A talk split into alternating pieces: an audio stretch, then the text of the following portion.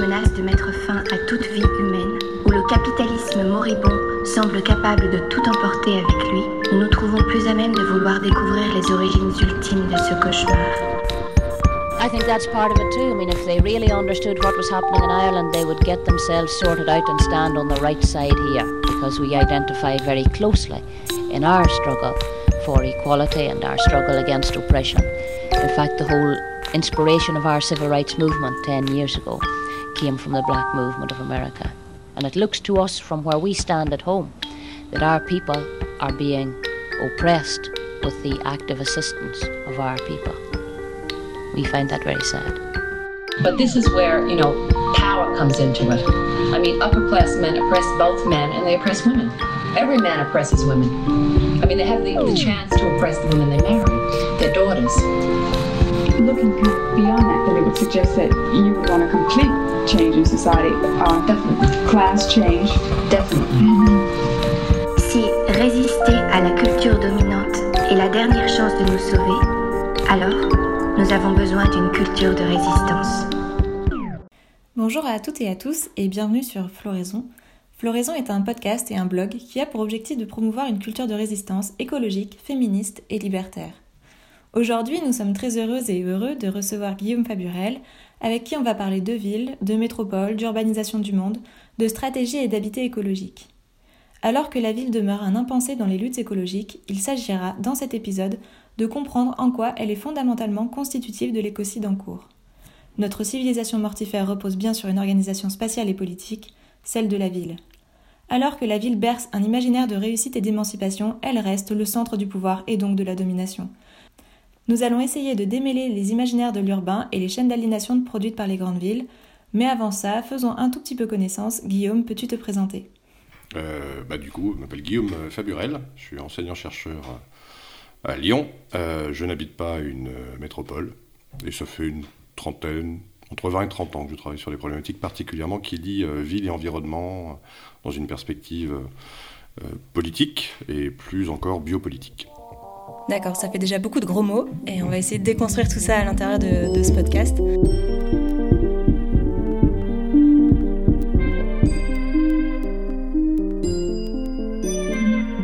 Tout d'abord, la, la ville et les piliers euh, de l'urbain. Euh, Qu'est-ce qu'une métropole, Guillaume?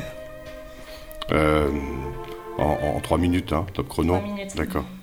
Euh, bah, étymologiquement, c'est euh, la, ville-mère, donc euh, ça a une très très longue histoire, mais plus près de nous, et là, de manière contemporaine, euh, c'est surtout l'œuvre d'un pouvoir politique avec une réforme territoriale pour ceux qui seraient intéressés par ce type de littérature, qui est, pas plus passionnante que ça, mais bon.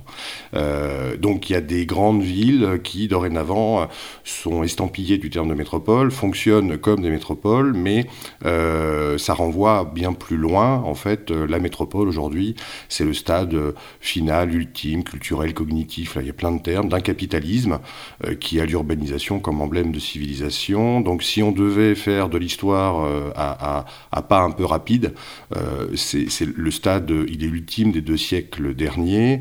La métropolisation est particulièrement active sur les 30 ou 40 dernières années. Donc la réforme territoriale dont je parlais entérine. Et entérine quoi? Euh, Un régime de commandement. Les villes deviennent des acteurs à part entière. Elles sont des centres aussi de commandement économique, voilà, avec des poids tout à fait euh, démesurés, hein, parce qu'on a des villes mondes, c'est le modèle un peu générique. Il y en a 7 aujourd'hui officiellement, il y en a 120 qui déclinent ce modèle-là. Euh, tout ça cumulé, ça représente quasiment 50% du PIB à l'échelle internationale, du produit intérieur brut. Je suis pas fanat de ce type d'indicateur, ça ne veut pas dire grand-chose, si ce n'est quand même la concentration du capital et l'exploitation qu'il y a derrière.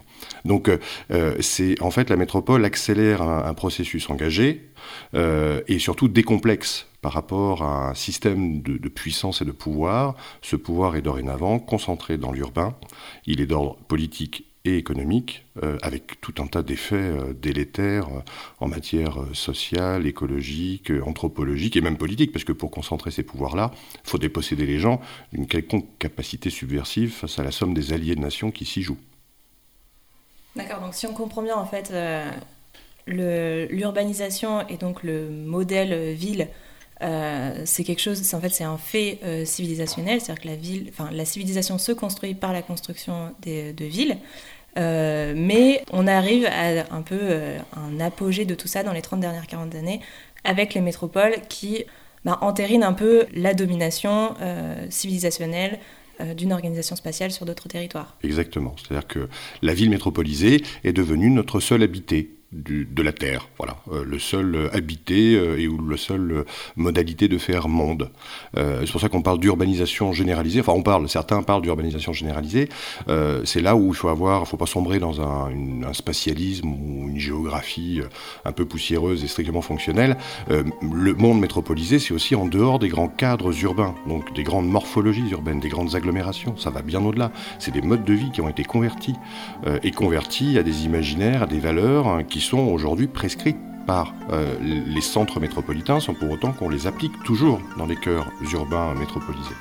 Euh, donc là-dedans, il y a de l'abondance, de l'opulence, de la transparence. Enfin voilà, il y, a plein de termes euh, qu'on développera très certainement, mais qui signent quand même ce stade ultime. C'est-à-dire c'est vraiment une illimitation, une démesure généralisée qui se joue derrière l'accomplissement final du fait civilisationnel par la métropolisation.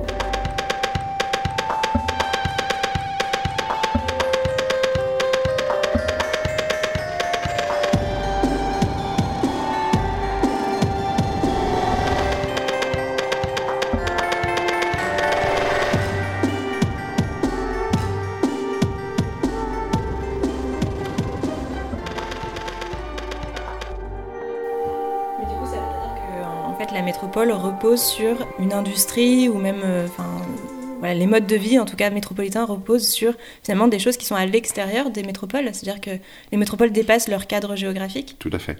Euh, alors là, on est rentré, le dépassement du cadre, on est rentré plutôt par euh, des choix résidentiels, des gens qui euh, auraient pour coutume ou simplement des styles de vie hein, qui seraient en tout point ressemblants. une mobilité incessante, un divertissement permanent, vouloir se connecter tous les instants. on, l'a aussi à 70 km d'un cœur urbain très densifié. Hein. mais, là, comment dire, cette, dilution dans l'espace, voilà, euh, cette métropolisation générale de l'ensemble des lieux où finalement il ne reste plus que quelques brèches de ci de là, des zones refuges, bon, euh, en fait, euh, renvoie à mon avis beaucoup euh, à quelque chose qui est que la métropole, comme régime de commandement économique et politique, fait l'entièreté du monde à sa main. Euh, nous en sommes que euh, finalement les agents un peu involontaires ou les idiots utiles en allant se mettre à 70 km pour demander la 5G et conduire fièrement son SUV. pour faire tourner ces cadres métropolitains-là, il faut exploiter, il faut excaver, il faut intensifier toutes les exploitations euh, à des fins alimentaires, à des fins énergétiques, euh, à des fins minérales. Hein, voilà, le, béton que l'on coule, euh, il se coule partout, là aussi un peu éloigné, dans des petites villes, des villes moyennes, mais majoritairement des grands projets phares que l'on retrouve dans les espaces métropolitains. Donc le régime de commandement dont on parle, il est décomplexé parce qu'en fait, il fait l'entièreté des espaces des ressources. Il est en train d'épuiser la totalité des formes du vivant à des fins bah, concentrationnaires, soyons clairs, hein, d'empilement, euh, d'agglomération pour des raisons. Euh, alors historiquement, euh, l'emploi il serait plus aisé, on s'émanciperait, on a des valeurs de progrès. bon, ça c'est un vaste débat, certainement on y reviendra, mais voilà pour, pour moi la raison. C'est pas tant les gens qui vont coloniser des espaces de manière mal intentionnée, c'est en fait l'ensemble du système monde qui s'est métropolisé au détriment du vivant en fait. Bah, justement, nous, on s'intéresse beaucoup à la technique et au progrès, ou en tout cas les visions progressistes qu'il qui y a derrière et les imaginaires qui, en découlent. Euh, et il semble, comme tu évoquais un petit peu, que les imaginaires technicistes de la ville sont extrêmement présents et c'est euh, grâce à ça qu'elle repose et qu'elle se construit, même qu'elle s'érige. Euh, est-ce que tu peux affirmer que la ville aujourd'hui est un pilier d'une vision technophile du monde? Ah oui, tout à fait. Euh, alors après, de plein de raisons, toujours dans ce double jeu, euh, on va dire chronologique, les deux siècles écoulés ou les 30 dernières années euh, advenues, la ville industrielle a puisé dans les techniques pour, pour le productivisme et, et l'ensemble ben, des, modalités hein, d'accès à la production des biens, au confort matériel, etc. donc les, les, techniques ont été inventées, développées, alors pas nécessairement dans des grands espaces aujourd'hui dits métropolitains, mais toujours à proximité de villes qui sont devenues industrielles. Pour la ville, et pour la ville, oui. Euh, et pour ça, d'ailleurs, euh, soit dit en passant, hein, on a vidé les campagnes pour les villes, on a déplacé les bras euh, et on a ostracisé les cultures paysannes assez durablement. Voilà. On, a disqualifié tout un tas d'autres cultures paysannes que on cherche d'ailleurs aujourd'hui, c'est drôle, à redécouvrir une fois que ça a été nettoyé au Karcher. Mais alors plus près de nous, euh, effectivement, il y a quand même une signature particulière du temps métropolitain, de ce rapport amoureux de la ville à la technique. Euh, c'est qu'aujourd'hui, euh, là aussi, l'innovation s'y déploie. Et alors là, pour le coup, on n'est plus simplement à des fins de production uniquement matérielle. On est véritablement dans des vies entièrement embarquées euh, dans, dans, des technococons, en fait, pour reprendre le terme de Damasio. Euh, donc la technique devient structurante de, de l'entièreté de nos existences. Euh, alors on peut parler du numérique. Euh, il y a des ouvrages récents d'ailleurs qui viennent de sortir assez bien renseignés sur euh, le trépas écologique qui se joue derrière. Voilà les, impasses gigantesques magistrales. Mais bon, il n'y a, pas que le numérique. Hein. C'est vraiment la prouesse. C'est vraiment le, fait de, transcendance, voilà, de surpuissance qui se joue derrière. Les villes doivent être absolument technologiques. Alors du coup, il y a des pôles de compétitivité, des clusters. On est dans l'anglicisme et le globisme généralisé. Il y a plus qu'aujourd'hui un amour il y a une fusion totale entre le devenir euh, délirant hein, de puissance des espaces métropolitains et euh, le discours euh, et la matière qu'elles produisent sur une base technophilique. et, alors du coup, ça se lit, là pour le coup, on, pourrait dire que c'est juste du marketing, je suis en train de raconter, ou de la communication politique. Non, ça se lit très concrètement bah, dans nos manières d'être urbaines. Et, et, ce faisant, les manières professionnelles dont on a de fabriquer ces modes de vie et ce genre urbain. Et c'est là où les formations, par exemple, universitaires, sur la question de l'urbanisme, de l'aménagement, se sont elles-mêmes converties à cette technophilie généralisée. Et, et, là, soyons clairs, c'est pas simplement vendre des outils ou être virtuose de son propre instrument, même si ça peut être utile par moment hein, pour sa vie euh, personnelle. Non, c'est euh, vraiment rationaliser le monde, le découper à des fins de C'est ça qui se joue. Euh, voilà, une présentation PowerPoint d'un professionnel averti qui depuis 20 ans travaille dans l'aménagement pour ériger des projets et, et, et, dire lutter contre le capital immobilier, mais finalement faire alliance à un moment donné parce qu'il n'a pas les moyens. on est sur un modèle économique éminemment technique. Voilà un exemple de rationalité et voilà ce qu'on rentre dans le crâne des étudiants à longueur de journée euh, dans les universités qui sont censés euh, bah, accoucher par la professionnalisation de ce que pourrait être des métiers de l'urbain. Voilà, ça fait longtemps qu'ils n'ont pas vu, mais l'ont-ils vu un jour, hein, euh, un petit fragment de terre, un petit élevage d'appoint, ou éventuellement un petit savoir ou une petite mise en culture de ce que pourrait être de l'agropastoralisme ou de la permaculture.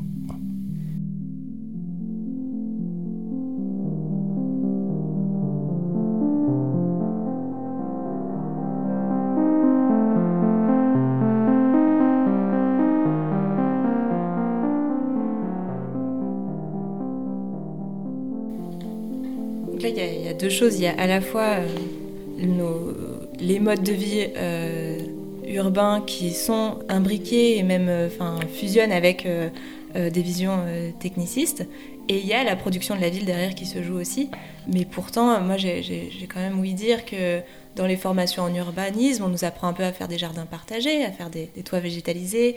et même dans les documents qui sortent aujourd'hui que ce soit dans les, dans les documents ouais, réglementaires, euh, on voit bien qu'il euh, y a une, une, un enjeu, ou en tout cas une volonté, de, de mettre un peu de d'écologie ou de en tout cas de, de décloisonner la vision euh, techniciste de, de l'urbanisme. Oui. Alors le oui-dire, je serais curieux de savoir d'où il vient. Mais il euh, y, y, a pour moi deux choses, enfin il y en aurait même plusieurs, mais qui me viennent spontanément à l'esprit. Premier élément, on va tout de suite le plier, je pense sincèrement, euh, c'est que toiture végétalisée, ferme en aquaponie, enfin bon, toutes ces choses-là euh, ne sont pas du tout à la hauteur en termes quantitatifs et qualitativement, ça nous fait qu'accélérer dans une roue. Voilà, on est des hamsters connectés, mais on est des hamsters. tout ça est largement démontré. Et puis même, c'est pas simplement pour l'alimentaire, hein, mais on sait que qu'il y a une surconsommation énergétique. Plus on, passe un niveau de densité, du fait même, non pas que de la vétusté des logements, hein, mais, véritablement de l'envergure des constructions, de l'ordre de 30 à 40 pour pour les, les, les villes en France.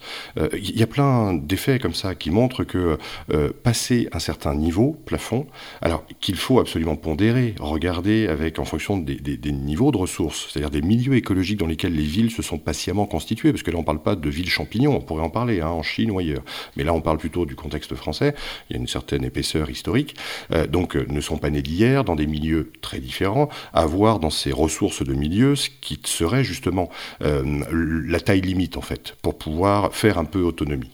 Globalement l'histoire est assez claire là-dessus, depuis l'anthropologie culturelle jusqu'à l'archéologie tropicale, les utopies urbaines, les villes en transition. On peut prendre plusieurs exemples de différents moments historiques.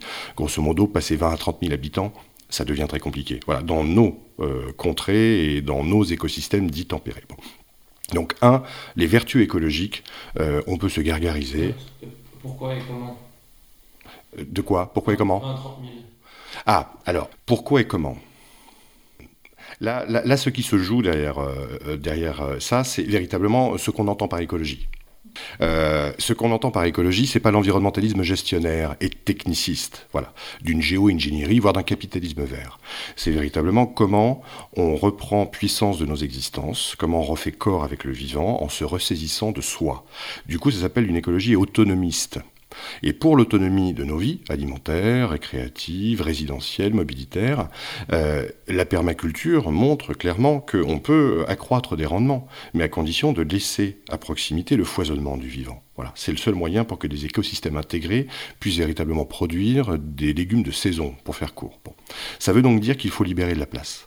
Et donc, euh, on a toutes agglomérations confondues, les modèles maintenant sont cohérents, il faudra libérer 50% de la surface au sol pour cultiver, véritablement. C'est-à-dire qu'il faut débétonner, il hein, faut enlever de la surface, il faut, casser du truc. Hein. Euh, il faut rajouter à ça une quinzaine de pourcents pour euh, remettre un peu en biodiversité. Euh, donc euh, faites le calcul, hein, euh, c'est à 5% près, 10% près, peut-être, je ne sais pas, mais on n'est pas du tout à la hauteur de ce que les municipalités nouvellement converties à l'écologie nous proposent de débétonner. C'est en, en micro-hectares de ci, de là, ça ne va rien changer. Les toitures végétalisées à Paris, calcul de l'INRA, si on végétalisait toutes les toitures, ça fait 70 hectares, je crois, ou 80 hectares, c'est 7% de la population qui pourrait manger, encore avec des rendements qui sont visiblement un peu bourrés d'entrants, hein, d'intrants. donc s'il s'agit de libérer la moitié de l'espace au sol au minimum, euh, et, donc de ne plus importer de trop loin, forcément, c'est-à-dire de faire directement de sa main euh, et de partager, ça, ça requiert du coup de, tout démanteler en fait, fondamentalement, de casser. C'est pas que fragmenter, c'est vraiment démanteler pour vivre à taille humaine.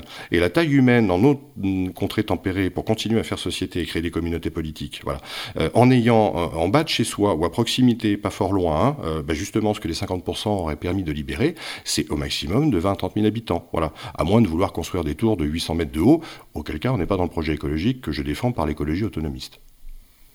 Ce qui est intéressant, c'est que tu reviens sur la, communauté politique et faire société. Et euh, aujourd'hui, nous, on s'interroge sur mais euh, c'est quoi les perspectives politiques des grandes villes? Qui décide de, l'avenir de, bah, des, villes aujourd'hui et elles sont le produit de qui? Juste pour euh, une fraction de seconde euh, revenir en arrière parce qu'il y avait un deuxième élément pour moi sur la question euh, écologique. Euh, il y a un, les villes ne sont pas du tout matériellement avec la question de l'autonomie écologique. Pourquoi les villes technicisées ne le seraient pas fondamentalement, parce que les réponses apportées ne correspondent pas à la hauteur des enjeux, ça c'est un premier point. le, deuxième point, c'est parce que on est vraiment euh, dans cette idée de l'arraisonnement général du vivant. On est dans la domestication fondamentale de ce qu'est le fait de nature. On est, alors là pour le coup, dans l'œuvre millénaire de ce qui a été la révolution néolithique, euh, à de passage d'un statut de chasseur-cueilleur à ce que serait la sédentarité. Euh, et, là, fondamentalement, on a donc des cultures de l'écologie qui s'écartent largement de l'autonomie, parce que ça nous ferait revenir, selon les passéistes de service ou les dominants qui cherchent justement à critiquer euh, et à balayer d'un revers de main la lampe à huile et les amiches. c'est vraiment à cette échelle-là en fait que ça se joue et c'est bien domestication, raisonnement, assujettissement, aliénation généralisée qui se joue. On a des cultures de l'écologie qui, par la technique, nous laissent croire encore à cette capacité d'une maîtrise totale et infinie et finalement d'avoir des villes métropolisées qui soient à la fois le problème et le remède, le pharmacon, voilà, alors même que l'on sait que passer une certaine taille, euh, bah, ça devient écologiquement tout à fait invivable. Donc euh, je voulais juste revenir quand même sur ce deuxième élément. Il y a des systèmes de valeurs derrière, il y a des imaginaires collectifs, hein, fondamentalement très institués. Il y a des méta-récits autour de ce que serait le progrès, le confort, l'émancipation par l'anonymisation, euh, les cultures qui s'entrecroisent dans l'urbain. Il n'y a qu'à sortir hein, pour aller voir ce que ça peut donner. je referme cette parenthèse. On est quand même dans une construction idéologique puissante. Voilà. Et l'écologie est l'instrument de cette construction.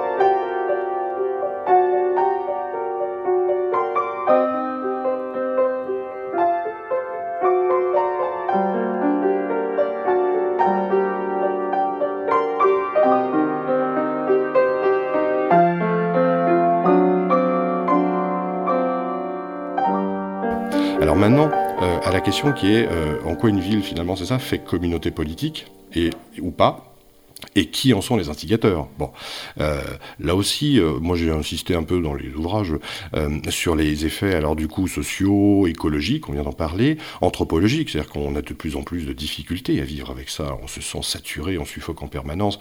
Enfin bon, voilà, on a des vies qui sont totalement téléguidées, on est en accélération incessante, etc. Et, et, et soyons clairs, c'est l'œuvre du capital, voilà, et, et à des fins, des fins politiques, avec des alliances d'ordre politique.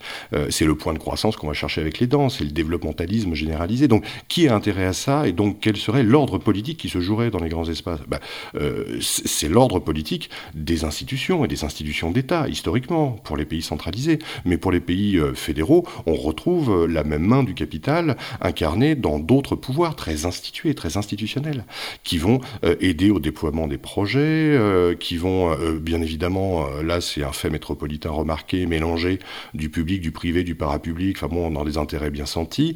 Donc le pouvoir à l'échelle de l'urbain métropolisé, il est dorénavant assez éclaté, mais néanmoins fort bien tenu hein, par une, communauté d'esprit, voilà, et quasiment de destin, euh, qui vise à considérer et à nous persuader que la masse euh, est politiquement euh, une communauté. Voilà. Sauf que vous ne faites plus communauté passer 50 000, 100 000 habitants, 200 000 ou 300 000 habitants.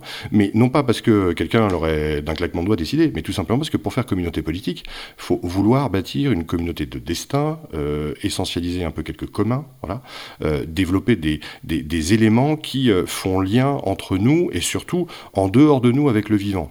Donc il y a un côté, il faut libérer de l'espace au sol pour avoir un lien direct, et deux, il faut pouvoir être en contact immédiat dans la proximité avec l'entièreté, avec des sujets qui composent la communauté. Voilà, passer 100 000, 150 000, 200 000, il vous faut donc déléguer à des représentants, il faut donc aller aux urnes régulièrement, et c'est ainsi que la démocratie représentative s'est instituée, et qu'aujourd'hui, au nom d'une pseudo-participation qui est en fait une démocratie d'élevage, eh ben, on est euh, globalement dans ces systèmes métropolitains qui euh, euh, ont leur propre régime et ordre politique au détriment bah, de, de, manières plutôt autogestionnaires, plutôt décentralisées, quasiment confédérales, de fonctionner. Et comme par hasard, ces types de, de pensée, de filiation, nous viennent d'en dehors des grandes villes métropolisées, là où euh, euh, bah, le capital a intérêt à, faire le politique à sa main et à ordonner les corps de telle manière à nous faire croire en une communauté politique qui est un vœu pieux dans un écrin de commun. Hein.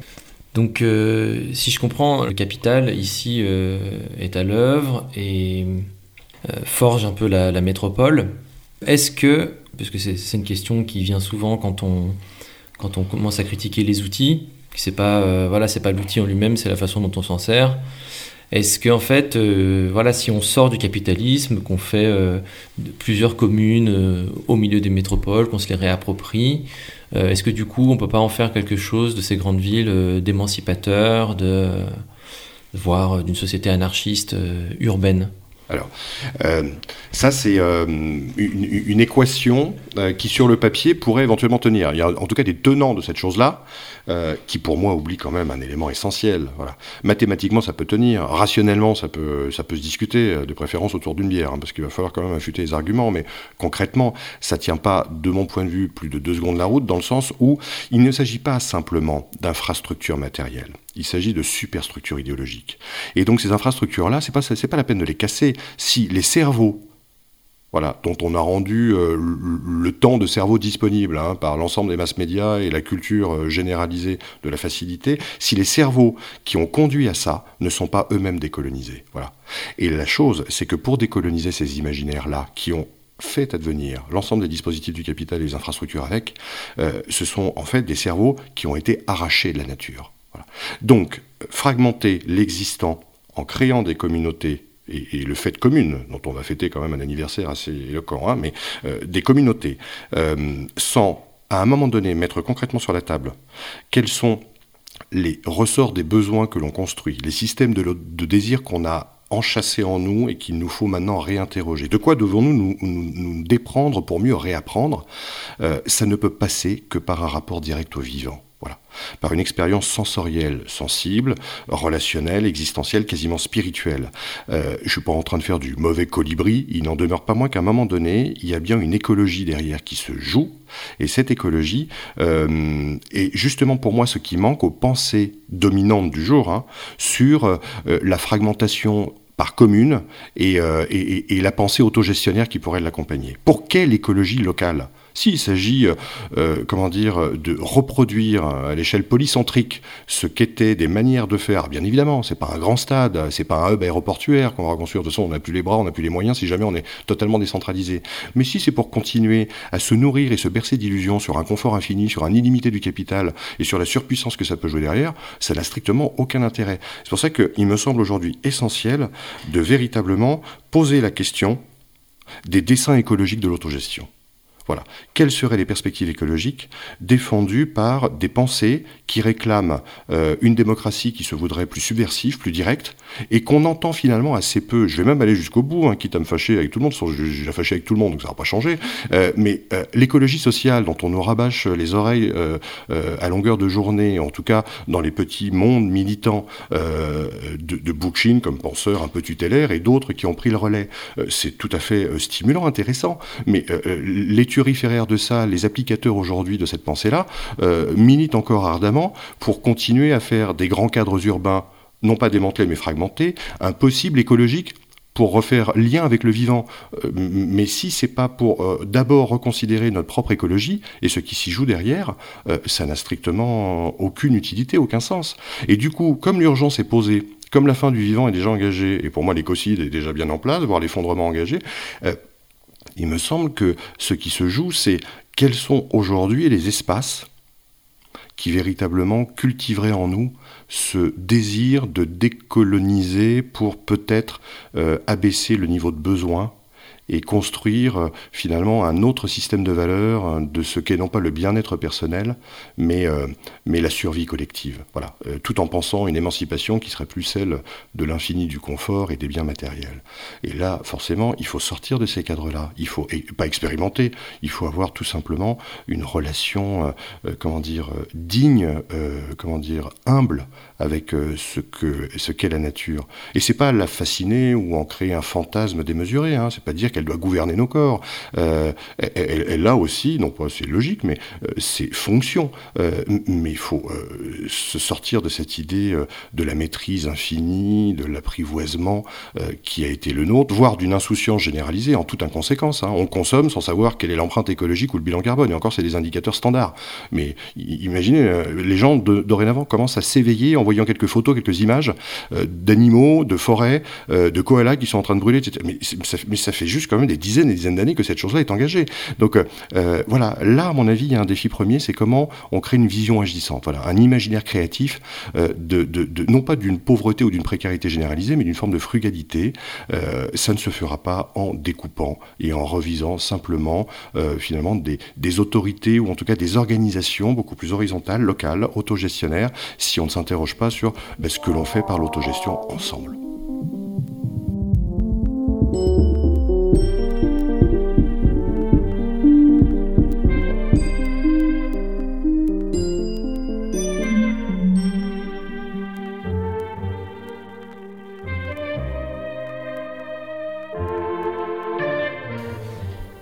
Revenir sur la, figure du, koala qui, qui, qui, brûle dans sa forêt.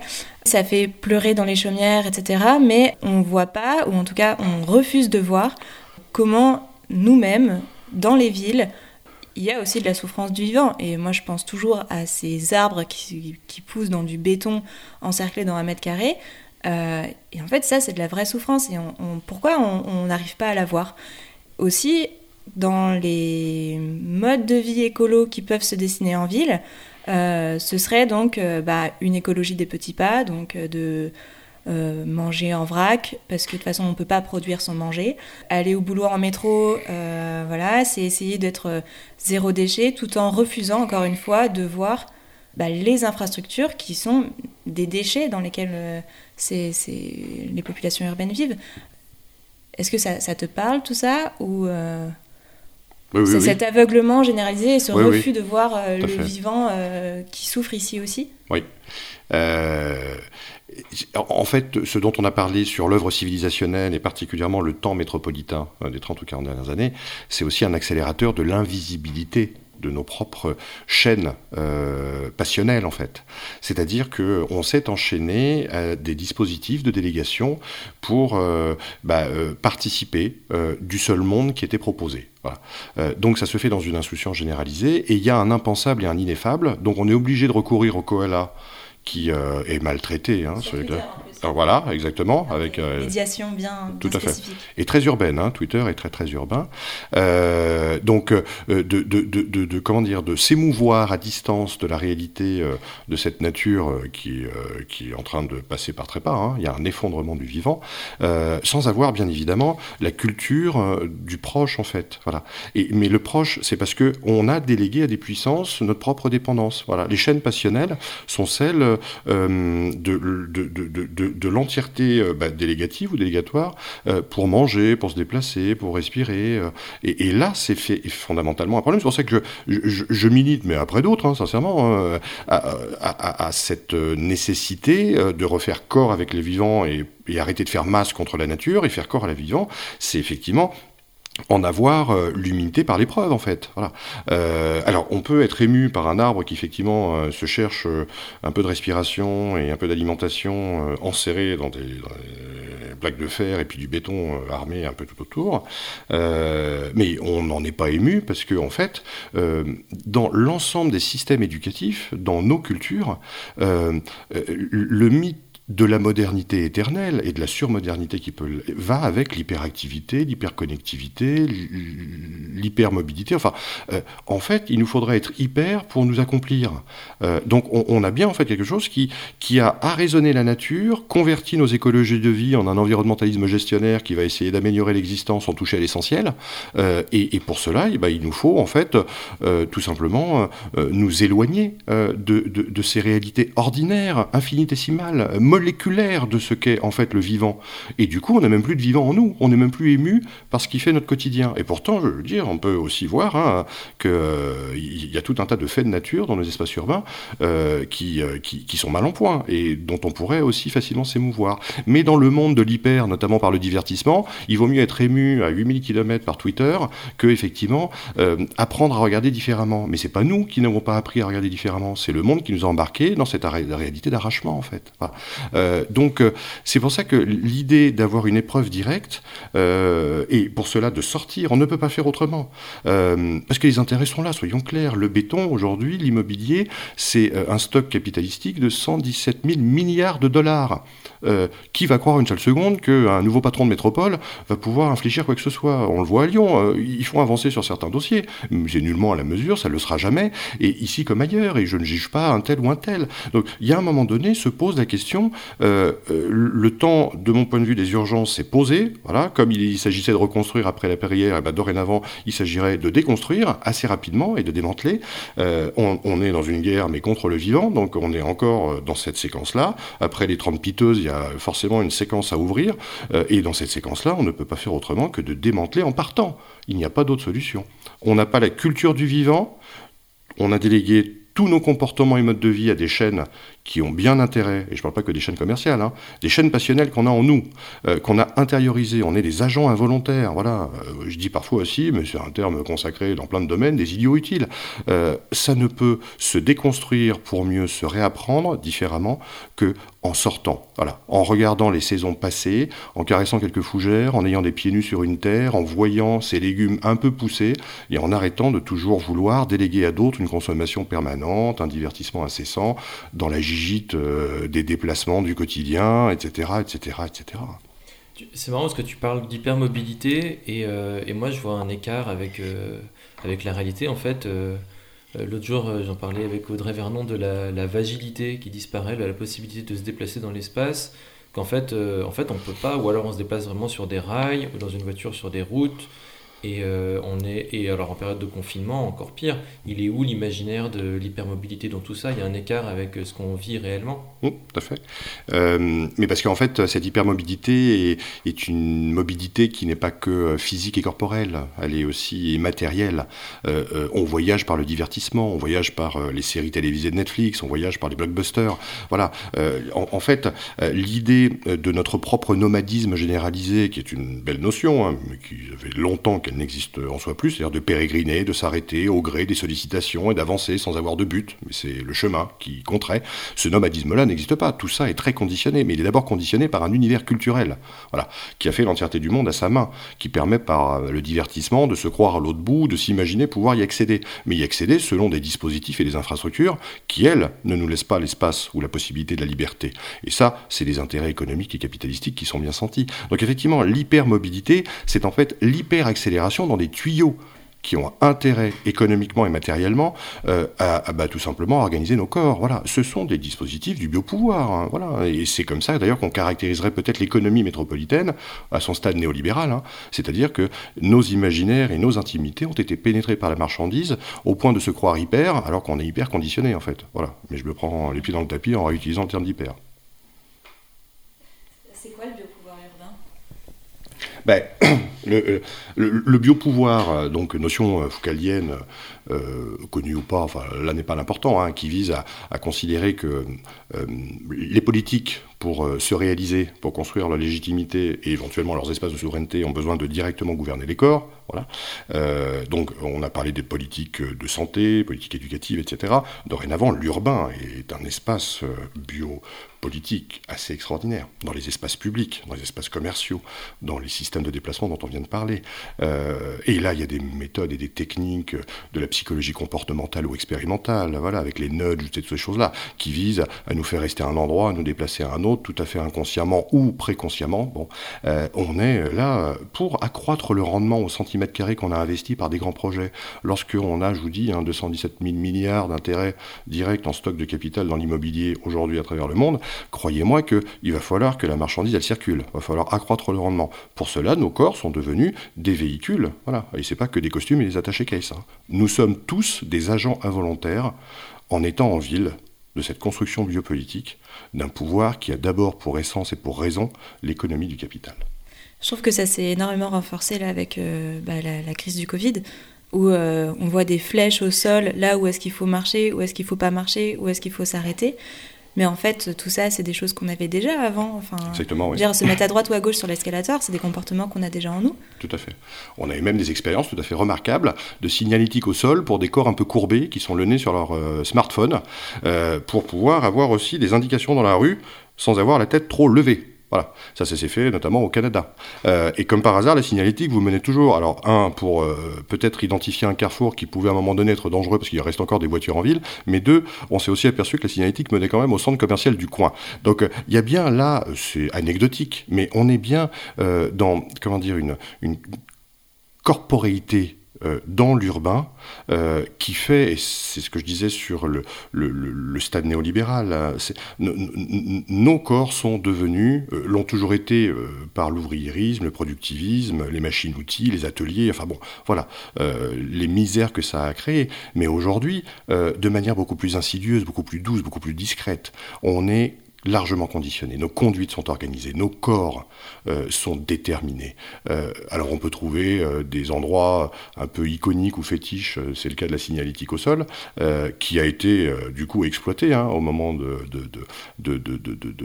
la pandémie et, du confinement, hein, pour justement éviter, ou en tout cas enjoindre à la distance physique, qui en même temps était une distance sociale.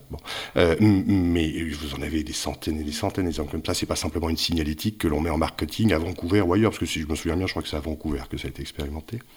Euh, mais des, expériences euh, du biopouvoir urbain, vous en avez, euh, mais en fait partout, c'est devenu un rouage premier en fait du faire politique dans les espaces métropolitains. C'est normal, vous avez des modèles économiques qui sont dorénavant mélangés avec des intérêts privés bien sentis. Donc forcément, hein, et on pourrait même aller, moi je on va pousser le bouchon même encore plus loin. Euh, on parlait de, de pandémie et de confinement. Les coronapistes qui sont censées être des pistes cyclables qui ont été ouvertes à la hâte au détriment d'autres espaces publics pour faciliter l'usage du vélo, qui avait une petite tolérance au moment d'un pouvoir qui patinait ou qui paniquait sur euh, l'idée de qu'est-ce qu'on arrête, qu'est-ce qu'on continue. Bon, juste, j'ouvre une parenthèse, le confinement était la réponse biopolitique naturelle des surdensités. Voilà, on n'aurait pas eu des agglomérations aussi denses, il n'aurait pas fallu dire Jacques a dit arrêtez-vous, ça c'est clair. Bon, mais je referme cette parenthèse-là. Même les coronapistes, on pourrait considérer que par l'urbanisme tactique, voilà, puisque c'est le terme consacré, on a aussi de l'urbanisme transitoire. Enfin bref, je reviens pas sur ce que je disais autour des formations en urbanisme et des cultures de l'urbanisme. Chacun a un adjectif maintenant qui vise à, créer sa propre flexibilité, souplesse, adaptabilité, voilà, au monde qui est en train de lui échapper ou qu'il a lui-même créé. Mais bon, les coronapistes pourraient être l'œuvre euh, clairement pensée comme une œuvre biopolitique, hein, clairement. Tout simplement parce que derrière ça, qu'est-ce qui se joue? Euh, eh ben, c'est toute la mythologie euh, qui est en train de revenir autour, par exemple, de la ville de proximité, des quartiers qui referaient communauté, euh, des espaces de village qu'on redévelopperait dans des espaces urbains. Voilà. Mais qui profite aujourd'hui du vélo et des coronapistes voilà. Qui aujourd'hui, dans la situation économique métropolitaine, a le loisir de prendre son vélo pour aller travailler? Euh, bah, ceux qui ont déjà les moyens de pouvoir se loger, se chauffer, voilà, dans ces espaces centralisés. Donc les coronapistes sont typiquement, au, nom de vertus écologiques, hein, au nom d'un discours euh, autour des cantines bio, du tout de toutes ces choses-là, euh, qui sont en fait des politiques de classe, soyons clairs, mais de classe urbaine qui, voyant dans l'écologie la santé personnelle et le bien-être, va défendre mordicus qu'il nous faut tous être sur vélo. C'est très bien, hein, ça fait beaucoup de bien, mais qui va pouvoir y accéder? Voilà, typiquement euh, un impensé ou un non-dit euh, des cultures biopolitiques qui gouvernent dorénavant euh, bah, la pensée d'abord des décideurs métropolitains. J'ajouterais juste à ça qu'en plus d'être une décision de classe, c'est aussi une décision d'homme pour les hommes, parce que qui peut pratiquer la ville à vélo si ce n'est les hommes oui, tout à fait. Qui va faire les courses bio en vrac si ce n'est les femmes Donc c'est en plus quelque chose qui accroît les dominations patriarcales de l'urbain.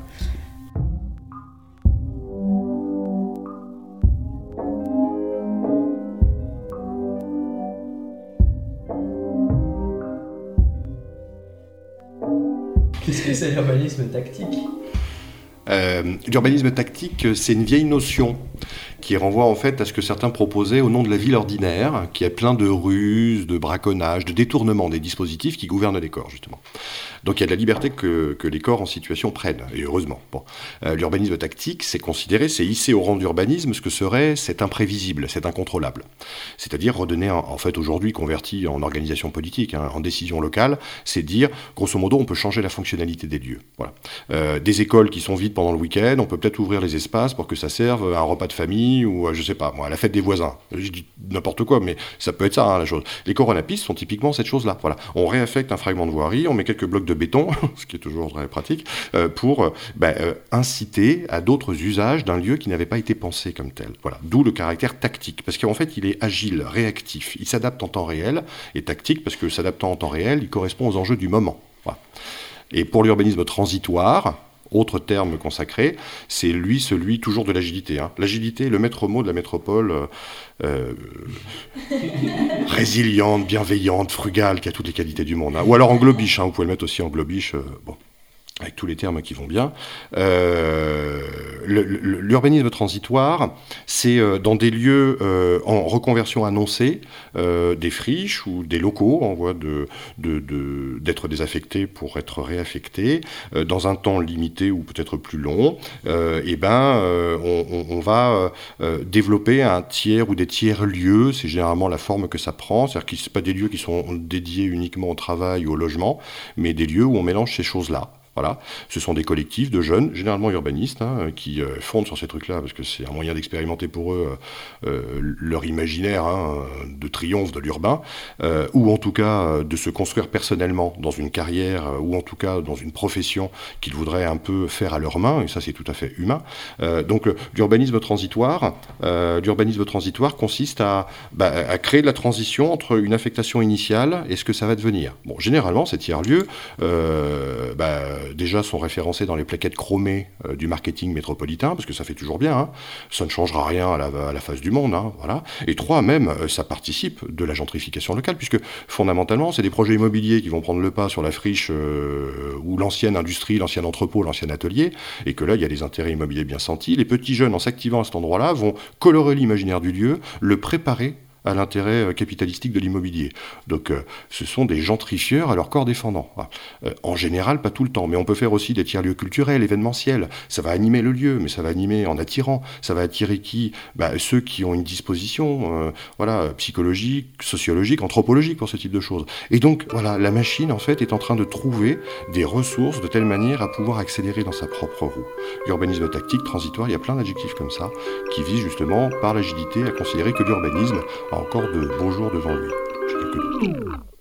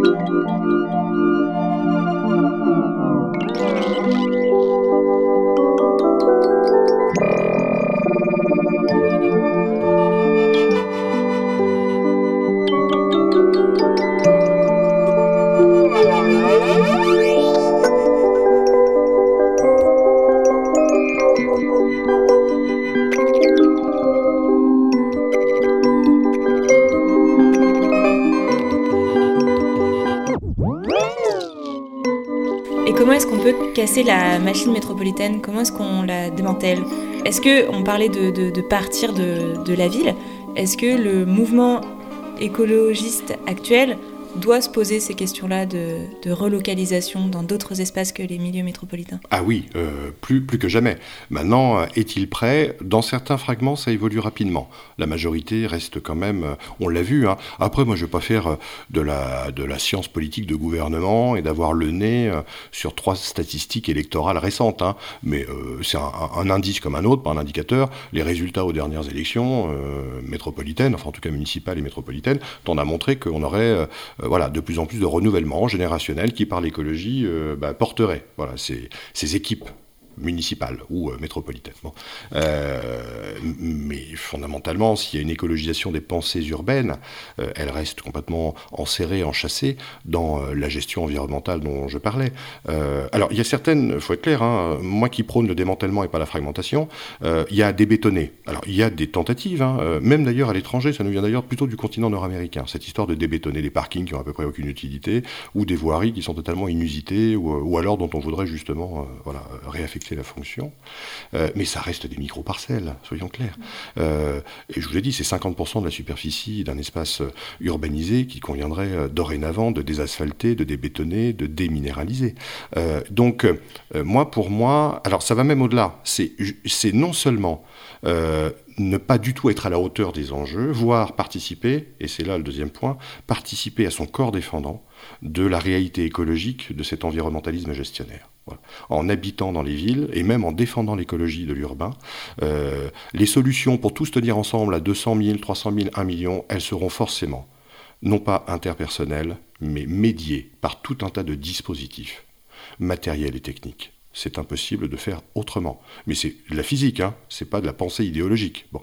Euh, donc, euh, du coup, on peut être virtuose, on peut avoir des concepts, on peut euh, innover à certains endroits. Ça reste très limité. Et si ça ne l'est pas, c'est forcément dans une géo-ingénierie ou des techniques écologiques qui vont continuer à, à raisonner le vivant et assujettir nos corps dans ce vivant.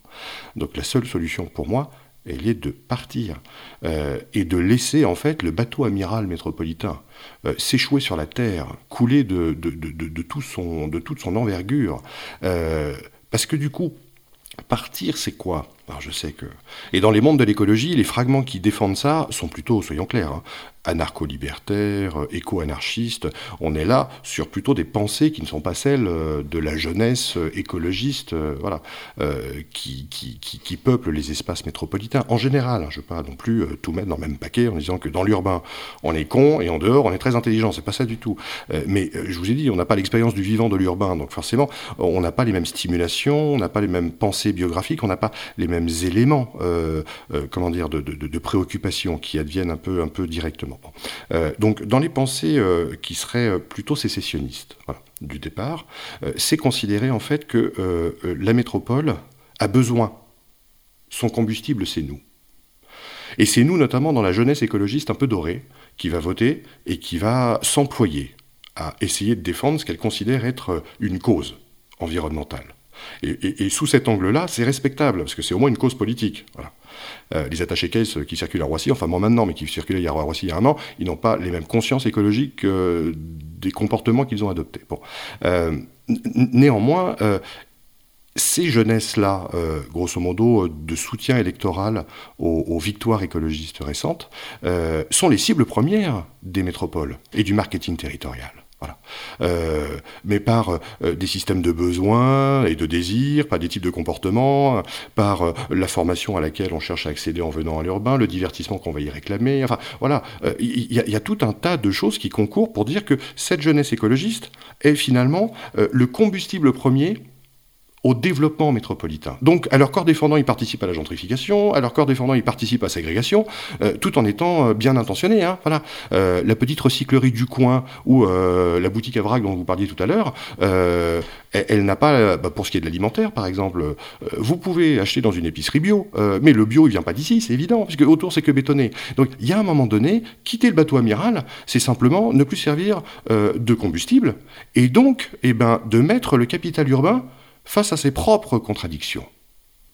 Le capital urbain et métropolitain a besoin de euh, ces cultures-là, de l'écologie, pour pouvoir continuer à cultiver en nous le feu du désir et l'imaginaire du dépassement.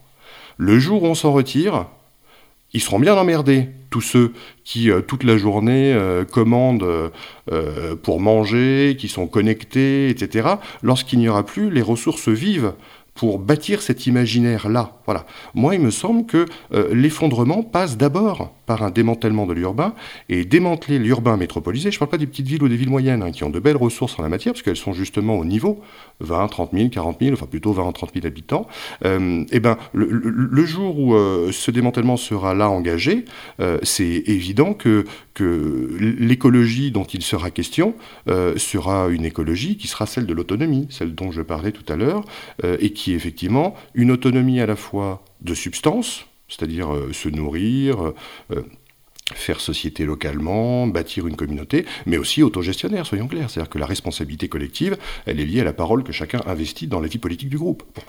et ça, dans l'urbain, là non plus. Vous n'avez pas les cultures écologique de la démocratie qui permettent cette chose-là. Les élections, les jeunes écologistes, ils ont donné leur voix, ils se sont investis dans une campagne, ils ont défendu des listes, ils ont porté un candidat, généralement un, quoique il y a aussi des candidates.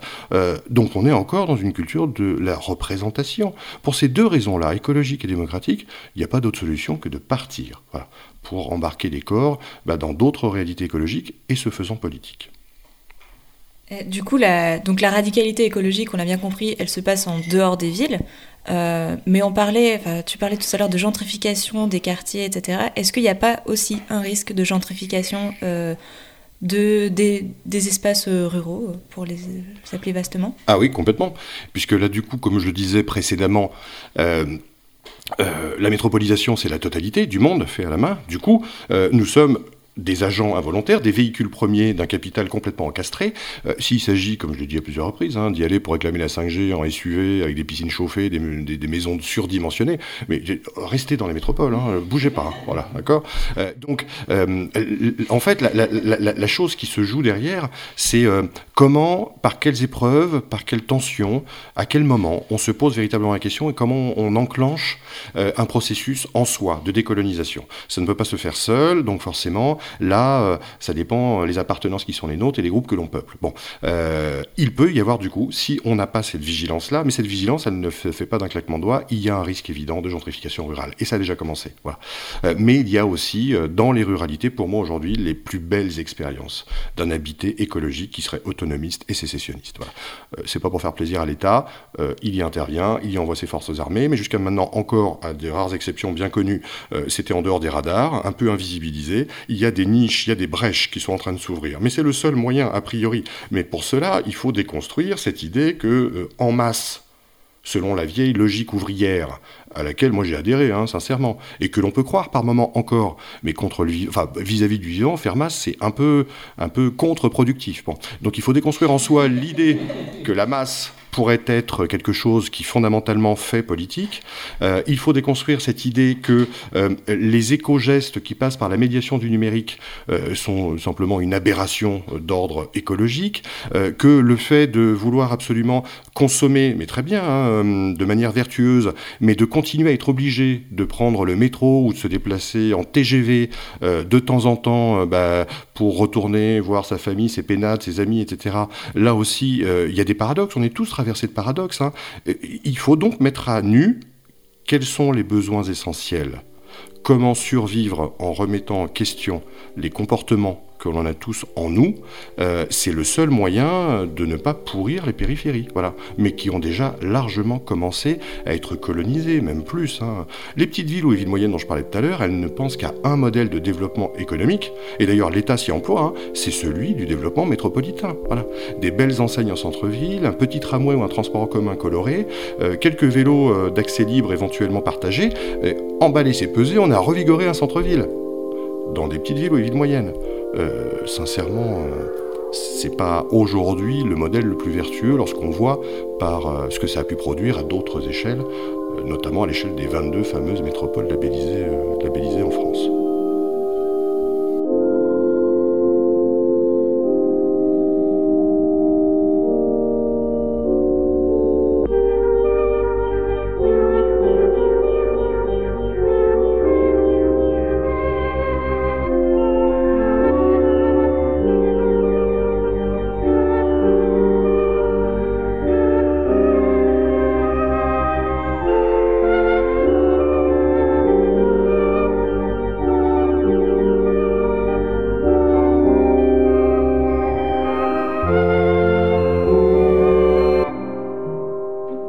Quel serait, en miroir de, ces, euh, de cette colonisation des espaces euh, périphériques, quels seraient les, euh, bah, finalement en fait, les bons gestes à, avoir? Donc pour aller où? Pour faire quoi? Enfin, quitter, quitter la ville? Avec qui? Et surtout comment? On a parlé un peu de décroissance, est-ce qu'on peut un peu esquisser les grandes lignes des relocalisations à la fois humaines et matérielles de, de vie? Chacun selon euh, son parcours de vie, sa trajectoire de pensée. Il euh, n'y a pas de kit de débranchement, il n'y a pas de, boîte à outils en la matière. Euh, moi, je constate quand même que euh, cette idée euh, de la demeure terrestre et de la survie de chacun et chacune joue un rôle de plus en plus déterminant. C'est-à-dire que tout est en train de converger. Alors non pas pour interroger euh, les limites de l'urbain là-dedans, hein, quoique à mon avis elle devrait être placée au centre, surtout dans les pensées écologistes, je fais ma parenthèse, je l'ai dit tout à l'heure, mais toutes les grandes enquêtes convergent pour indiquer que il y a une volonté, excusez-moi c'est des termes employés par les sondeurs, hein, mais une volonté de faire mieux avec moins. Donc de déconsommer, donc de cyber-minimaliser, donc d'avoir un peu de frugalité ou une meilleure sobriété. Donc de, ce que je disais, de, réviser son système de besoins et les chaînes passionnelles qui ont fait qu'on a un désir infini, inextinguible, hein, dans la consommation et sa marchandise. là, moi, pour moi, je pense que ce qui est en train de se passer, ce que les enquêtes tendent à montrer, euh, c'est vis-à-vis euh, euh, de la catastrophe écologique engagée, de l'effondrement, et notamment des générations pour leurs enfants ou de la jeune génération, voilà, qui peuvent se heurter d'ailleurs à ce que leurs parents ont pu invisibiliser ou rendre totalement inconscient dans, nos pensées collectives. donc là, il y a un renouvellement de génération. Donc, si conseil a, il n'y a pas de conseil. Vraiment, je suis mal placé pour donner des conseils, mais je crois que c'est du coup non pas un effet de génération. Ça concerne d'abord une certaine génération. Et moi, ce que je vois dans les alternatives dites un peu radicales, c'est qu'effectivement, on est autour de, gens qui ont entre 20 et 30 ans, fondamentalement. Voilà. Alors, euh, oui, pour la plupart, sont bien dotés culturellement, socialement. Mais de plus en plus, on voit aussi des précaires hein, qui, quitte à ramer, préfèrent quitter les espaces métropolitains pour, euh, moyennant 3 francs 6 sous, je sais que cette expression signe mon âge, hein, je ne l'ai pas dit, mais au moins vous le savez, euh, qui pour 3 francs 6 sous, j'ai pas parlé de poudre de perlimpinpin, mais ça va pas tarder, 3 euh, francs 6 sous bah, peuvent s'acheter un petit lopin de terre et éventuellement consommer un peu différemment, hein, sans faire autonomie. Il y a forcément à s'insérer localement, à rebâtir des liens, à faire tissu social. Bon. donc, il n'y a pas vraiment de, conseils, si ce n'est des constats. Les constats, c'est que c'est un peu générationnel. Ça passe par, non pas une peur, il n'y a pas vraiment d'éco-anxiété, mais il y a une volonté de réempuissantiser ses propres capacités. Et euh, ce réempuissantement, il, est, euh, il passe par l'écologie et par euh, vraiment ce que l'on projette de soi dans un avenir qui est de plus en plus fini, en fait. Voilà. Et c'est là où le capital, finalement, est arrivé pour moi à son stade ultime. le mur, il est écologique et que la métropole bah, est un vaisseau amiral qu'il faut abandonner.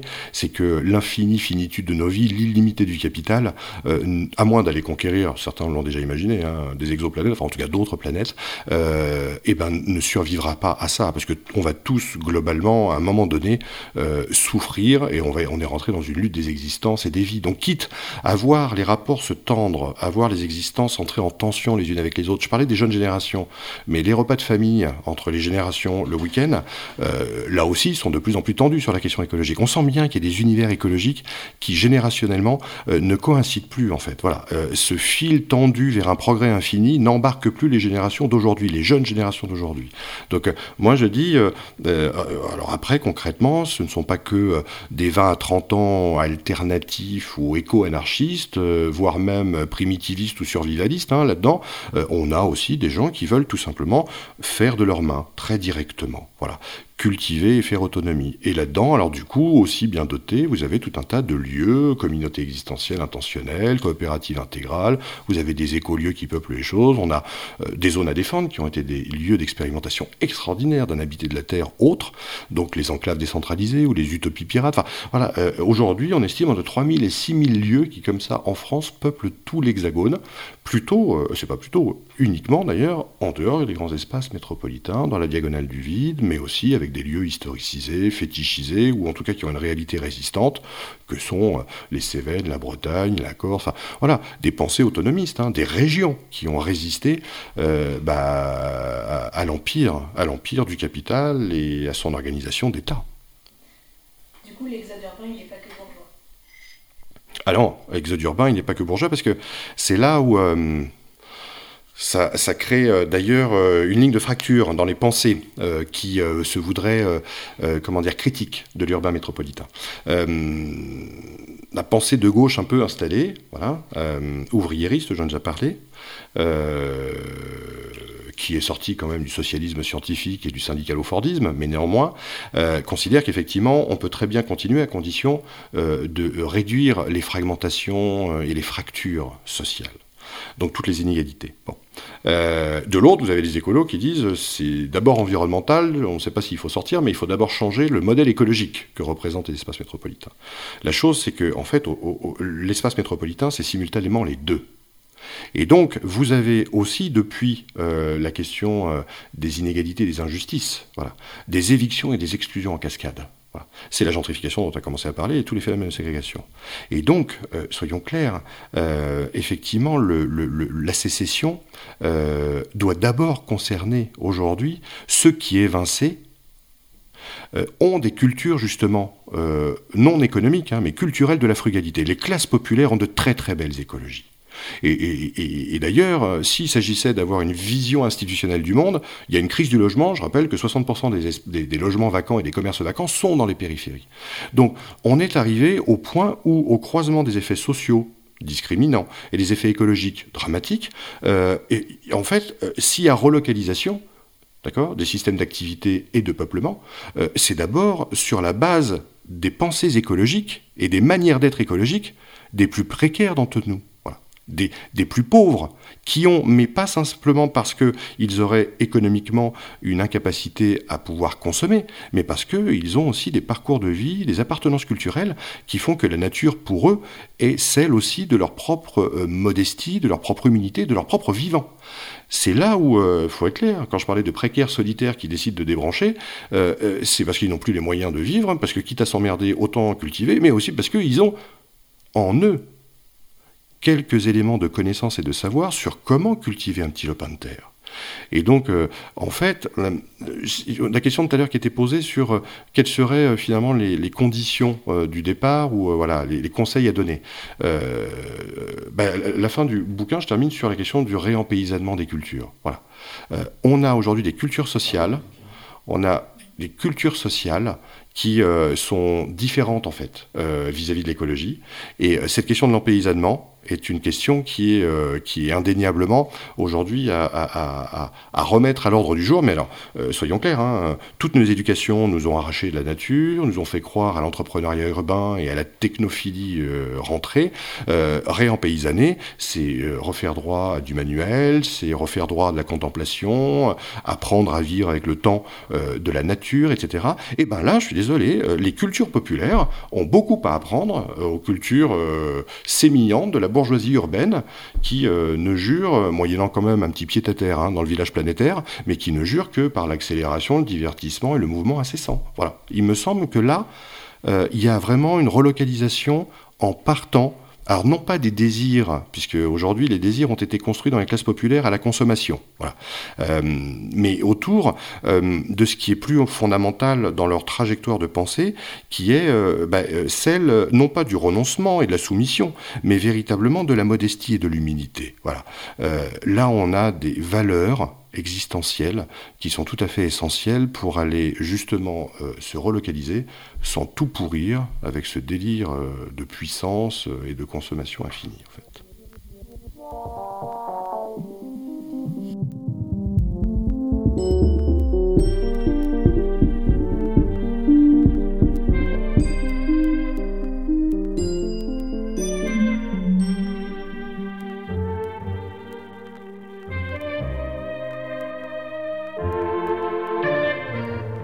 Merci beaucoup Guillaume, on va terminer sur ces phrases qui sont une très belle conclusion.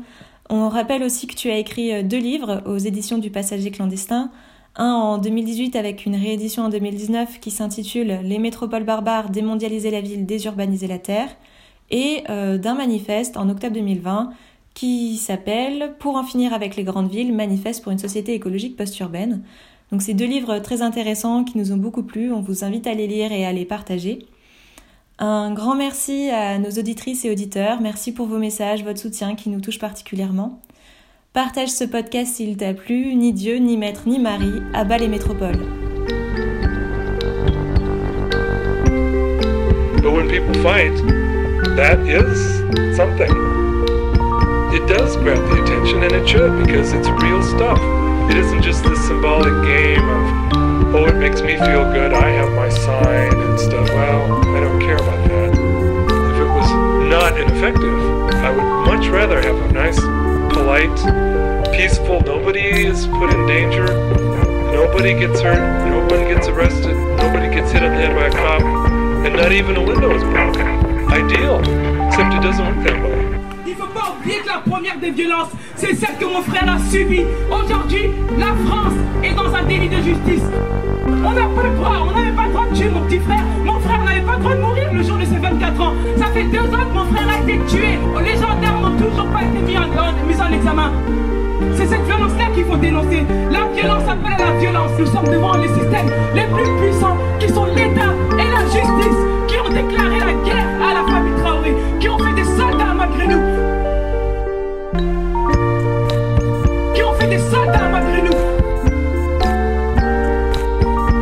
Our planet is dying. Actually, she's being drawn and quartered. We are on the verge of complete biotic collapse.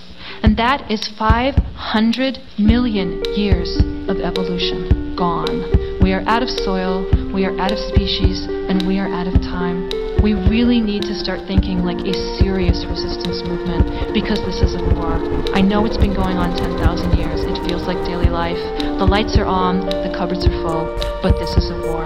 And if anyone is left to look back 100 years from now, they are going to wonder what the fuck was wrong with us? That we didn't fight like hell when our planet was going down. Now, you love something or you wouldn't be here. Whatever you love, it is under assault. Love is a verb. We've got to let that love call us to action.